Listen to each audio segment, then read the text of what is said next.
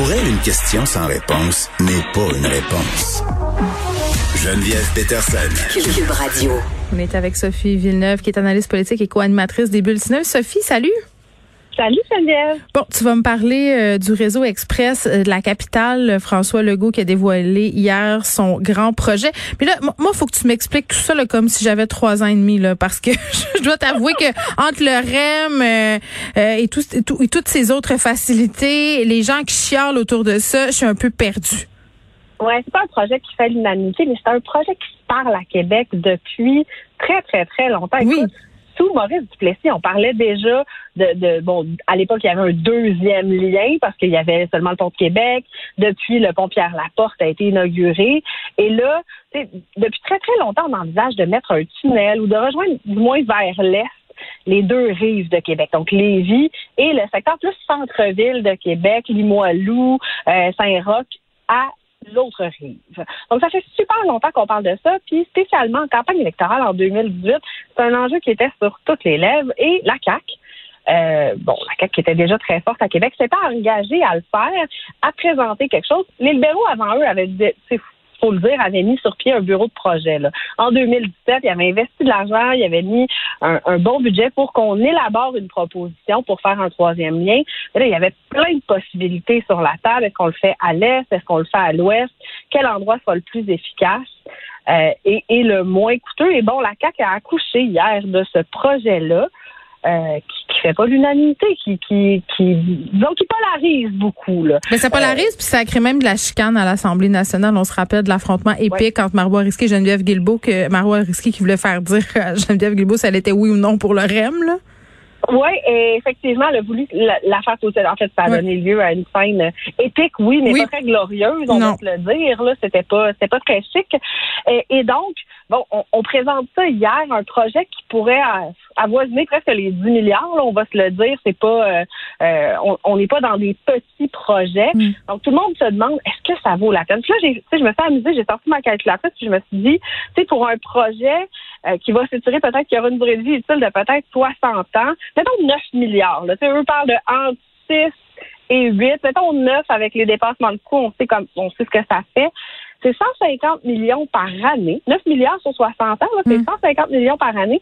411 000 dollars par jour, tous les jours, pendant 60 ben, ans. Ben, écoute, ça, là, tu me dis ça, puis c'est clair que, à mon sens, ça paraît nettement démesuré. Toi qui habites Québec, là, est-ce que les gens à Québec, parce que tu disais c'est un projet qui polarise, pas tout le monde qui est d'accord. Il me semble que c'était le gouvernement puis que tu t'avances sur ce type de somme-là, tu dois t'assurer d'avoir l'aval de la majorité. Là, c'est quoi le, j'allais dire le word on the street à Québec par rapport au rêve? C'est très partagé. Ouais. Tu sais, en fait, à Québec, là, ce qui est particulier, c'est qu'un réseau de transport en commun digne de ce nom, on n'en a pas. Fait que là, il y a, y a comme pas de base. Là, il y a le tramway qui est en train de se dessiner pour créer une espèce d'infrastructure de transport en commun qui pourrait avoir du sens. Mais c'est vrai que les ponts sont pleins. C'est vrai que le trafic est démesuré considérant le, volume de population. C'est vrai que c'est le temps que Québec rentre dans la modernité. Ben écoute, moi, à chaque fois que j'y vais en, auto, euh, Sophie, là, puis pourtant j'habite un quartier central à Montréal, là, je viens tellement fâchée. Là. Ah, ça pas c'est vraiment jamais. Puis je fais, voyons, il y, a vraiment moins de monde qu'à Montréal. Pourquoi c'est jamais de même? C'est comme si le réseau routier n'est pas capable d'avaler euh, toutes les autos parce que, bon, on va pas se compter de pas. Notre réflexe auto est encore très, très là. On est loin de la coupe aux lèvres.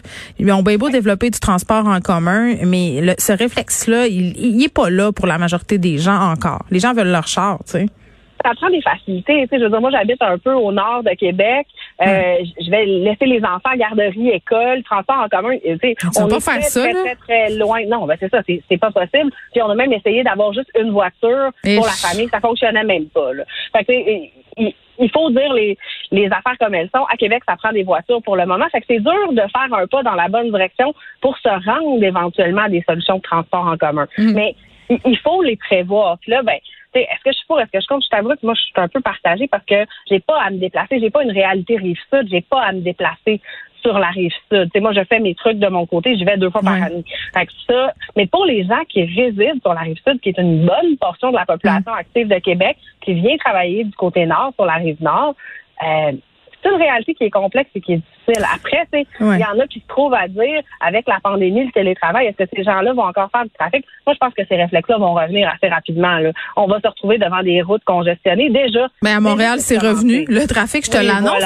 Puis là, les chiffres que tu m'as donnés tantôt sont quand même impressionnants. on parle, euh, tu sais, quand même, si on fait une estimation, là, euh, je pense que c'est comme 50 000 déplacements par jour. Ça, ça revient cher. Tu sais, c'est, mettons. Si on divise par trois, ouais. mettons, c'est 150 000 déplacements par, par jour entre les deux rives. Puis là, s'il y a trois liens, ça fait à peu près 50 000 déplacements par jour dans le tunnel ce qui voudrait dire à peu près 8 dollars par déplacement. On s'entend que ça va augmenter avec les années le nombre de déplacements avec l'augmentation de la population, mais quand même. Est-ce qu'il est question de payage. Ben, c'est ça parce que le, le, moi je des fois j'en mais je comprends qu'on n'est pas habitué à ça ici nous euh, les payages des fois j'emprunte le pont de la A25 à Montréal, ça me coûte 800 ça me coûte 8 piastres puis je deviens ça m'énerve, je me dis ben voyons, je paye des taxes, pourquoi faut que je paye? Mais en même temps tu sais euh, quand j'habitais en Europe le péage, tu voulais aller à X endroit, tu avais deux choix, tu choisis c'est la route euh, qui est pas payante, donc un peu plus de campagne, ça prenait plus de temps.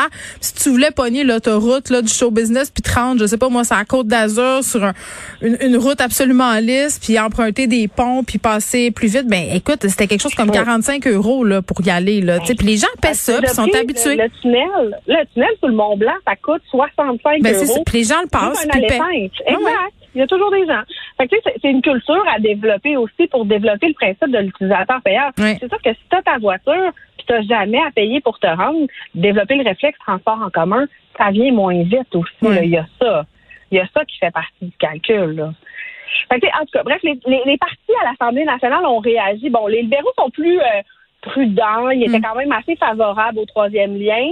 Euh, Québec solidaire s'oppose mais ça, on le sait. Cette idée-là, on, le sait depuis longtemps. Oui. Puis là, ben, l'autre joueur sur l'échiquier à Québec qu'il faut commencer à calculer dans nos affaires, c'est Éric Duhem. Parce que lui, s'il a des chances de faire une percée, c'est à Québec. Oui, bon, qu'on en pense qu'on en veut, mais quand même. Puis là, je trouvais ça bizarre parce qu'Éric Duhem, depuis 24 heures, c'était pas trop prononcé sur le troisième lien. Lui qui n'est pas réputé pour beaucoup aimer les dépenses euh, effréner des gouvernements puis vouloir euh, réduire le plus possible la taille de l'État et les dépenses de l'État. Oui, un ancien libertarien. un ancien libertarien, mais là, il sort puis il est assez euh, modéré dans ses propos. Lui, c'est surtout contre le tramway qu'il y en a. Le troisième lien, il pense que c'est une bonne idée, mais lui, il l'aurait fait plus à l'Est encore. OK, mais tu sais, j'ai envie de te dire sans être de mauvaise foi, Sophie Le Quéric Duhem, toujours euh, des positions pour aller chercher son monde. Tu sais, c'est parce qu'on sait jamais ce qu'il ben, pense vraiment. Tu sais là, s'il a l'impression que les gens qui qui le suivent euh, sont pour cette affaire-là, ben il va dire qu'il est pour cette affaire-là. Je pense que c'est comme ça qu'il fait ses affaires là. Oui, mais Geneviève, Éric Duhem, là, faut faire attention. Il représente une frange de la population qui n'est pas représentée au Québec, mais qui existe. Ben oui, je sais très bien. Je le sais très bien, puis on l'a vu avec l'augmentation euh, euh, au niveau des, des intentions de vote, le Parti conservateur qui est passé de 4% à 6% si ma mémoire est bonne. Ce gain, ben, ce gain-là, là, Sophie, il est énorme. on a, on a tendance à penser que c'est juste 2% mais non, dans des intentions de vote pour un parti qui était largement marginalisé, qui était très, très, ben, qui était pas tellement pris au sérieux, c'est un, un bon qui est énorme, là, très, très grand. Exact. C'est vraiment un bon euh, impressionnant, puis ça va être à surveiller. Puis celui qui va venir souffler dans le coup de François Legault à Québec, c'est pas Québec solidaire, c'est pas le Parti québécois, c'est pas les libéraux. Ça va être Éric Duhem. Fait qu'il va falloir que ce soit euh, que les positions qui sont prises ici, à, mm. qui sont prises ici à Québec, en tiennent compte. Est-ce que tu penses qu'il y a moyen de faire ce réseau express de la capitale euh, qui nous a été annoncé en, en saccageant pas l'environnement puis le, comment je pourrais bien dire ça, le mode de vie des citoyens qui vont devoir faire des concessions et des gens qui habitent ces quartiers-là, qui, qui, qui ont des craintes, là, ça se peut-tu faire quelque chose de propre?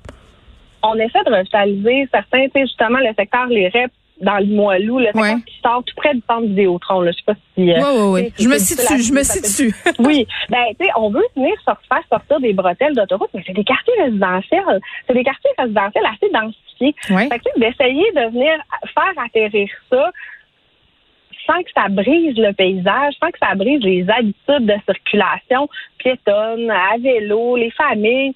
Euh, c'est tout un défi. Ça va être tout un défi d'acceptabilité sociale aussi. Là. On n'a pas terminé d'en entendre parler. Puis, regarde, on le disait tantôt, il y a des projets comme ça depuis 1963, puis ces projets-là rencontrent à chaque fois les mêmes types d'enjeux, d'épreuves, puis de problématiques. Puis, oui, oui. Euh, il faut que ça soit... Coût, Oui, puis faut que ça soit, oui, faut que ça soit bien fait. Et puis, on veut pas être des années à payer pour avoir des espèces de vices de procédure comme ça a été le cas avec certains euh, super chantiers au Québec. Sophie Villeneuve, merci beaucoup. Merci,